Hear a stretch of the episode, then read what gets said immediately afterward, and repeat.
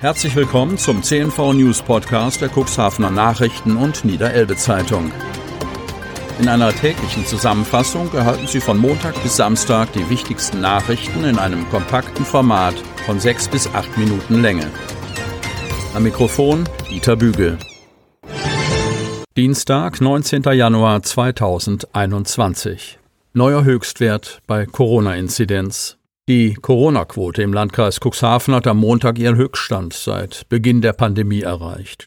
Demnach hat der Landkreis am Montag insgesamt 76 Neuinfektionen mit dem Virus gemeldet bekommen. Die Quote der Neuinfektionen pro 100.000 Einwohner innerhalb der letzten sieben Tage ist damit auf 115,4 gestiegen. Am Freitag lag sie noch bei 108,4. Zwei weitere Menschen aus Cuxhaven und der Stadt Geestland sind außerdem an der Infektion gestorben. Sie waren 85 und 75 Jahre alt. Zudem ist ein weiteres, größeres Ausbruchsgeschehen in einem Altenheim zu verzeichnen. Im Martin-Luther-Haus in Cuxhaven sind 21 Bewohner und acht Mitarbeiter positiv getestet worden.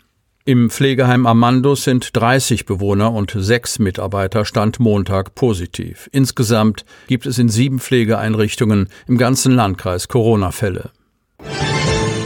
Radfahrer stirbt bei tragischem Unfall. Kreis Cuxhaven. Am Montag kam es gegen 12.30 Uhr auf der Kreisstraße 21 zwischen Wings und Bülkau zu einem Unfall, bei dem ein 63-jähriger Radfahrer aus der Samtgemeinde Landhadeln von einem Auto erfasst wurde und noch an der Unfallstelle seinen schweren Verletzungen erlag. Genau an der Stelle, wo sich bereits am Samstagabend ein schwerer Verkehrsunfall ereignet hatte, sah sich der Fahrradfahrer mit einem weiteren Mann aus Bülkau den zuvor entstandenen Schaden auf dem Acker an. Beide standen auf der Feldauffahrt gleich neben der Straße. Parallel setzte ein 56-jähriger Peugeot-Fahrer aus Hemmoor zum Überholen eines LKW an. Hierbei geriet er in den linken Seitenraum und verlor die Kontrolle über seinen Wagen. Beim Versuch, auf die Fahrbahn zurückzulenken, wurde der Peugeot auf den rechten Fahrstreifen zurückgeschleudert und kollidierte hier mit dem Radfahrer. Der zweite Mann konnte sich durch einen Sprung zur Seite retten. Der 63-Jährige wurde etliche Meter weit auf den Acker geschleudert. Er verstarb noch an der Unfallstelle. Seniorenwohnungen sollen entstehen. Cuxhaven. Wo einst Möbel Rewald sein Geschäft hatte, sollen nun altersgerechte Wohnungen entstehen. Auf der Fläche zwischen der Langen Straße und der Straße Kirchblick in Cuxhaven Altenbruch. Das Grundstück ist knapp 2000 Quadratmeter groß und befindet sich in bester Zentrallage in Altenbruch. Seit zwei Wochen laufen dort die Abrissarbeiten auf Hochtouren. Anfänglich ging es nur langsam voran, weil zunächst erhebliche Mengen an mit Asbest belasteten Dach- und Fassadenmaterial abgebaut und entsorgt werden mussten. Doch seitdem konnte der Abrissbagger richtig zupacken und das ehemalige Ausstellungsgebäude platt machen. Dem Eigentümer schwebt vor, beispielsweise eine zweistöckige Bebauung mit altersgerechten Wohnungen zu realisieren, die seiner Einschätzung nach in Altenbruch derzeit noch fehlen. Aufgrund der zentralen Lage und der fast lückenlosen Nahversorgung mit Einzelhandel, Ärzten und Apotheke sei das Grundstück dafür prädestiniert. Die Bauverwaltung der Stadt Cuxhaven begleitet die Überlegungen wohlwollend, sagte der Grundstückseigentümer. Erneute Kritik an Cuxhavener Klinik. Kreis Cuxhaven hätte früher gegen das Ausbruchsgeschehen am Krankenhaus Landhadeln in Otterndorf interveniert werden können, wenn Informationen schneller geflossen wären. Nachdem unser Medienhaus darüber berichtet hatte, dass das Kreisgesundheitsamt den Ausbruch durch eine Verlegung von der Helios Klinik Cuxhaven nach Otterndorf bestätigte, lief die Diskussion in den sozialen Netzwerken heiß und heftig.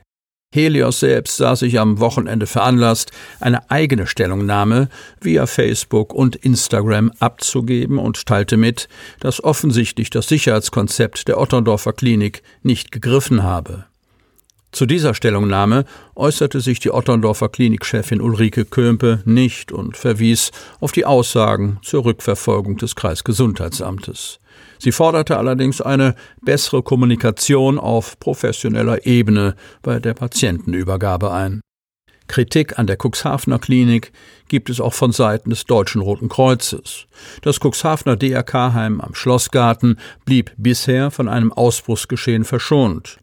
Nachdem ein im Heim vorgenommener Antigen-Schnelltest bei einer Rückkehrerin aus der Klinik negativ ausgefallen sei, habe es erst abends den Anruf aus der Klinik gegeben, dass die betreffende Corona positiv getestet worden sei. Wir haben da wirklich Glück gehabt, dass sich bei uns keiner angesteckt hat. Wir testen jetzt täglich seit acht Tagen alle Bewohner, sagte der verantwortliche DRK-Abteilungsleiter. Dazu konnte die Helios Klinik auf Nachfrage keine Mitteilung geben. Es sei schwierig, auf einen konkreten Fall zurückzuschließen, so die Pressesprecherin im Telefonat.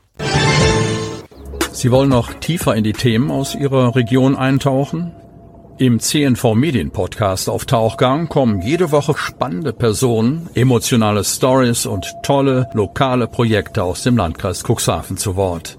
Einfach kostenlos abonnieren auf Spotify, Apple Podcast, Amazon oder auf der Startseite unseres Medienhauses unter cnv-medien.de. Sie hörten den Podcast der CNV Medien, Redaktionsleitung Ulrich Rode und Christoph Käfer.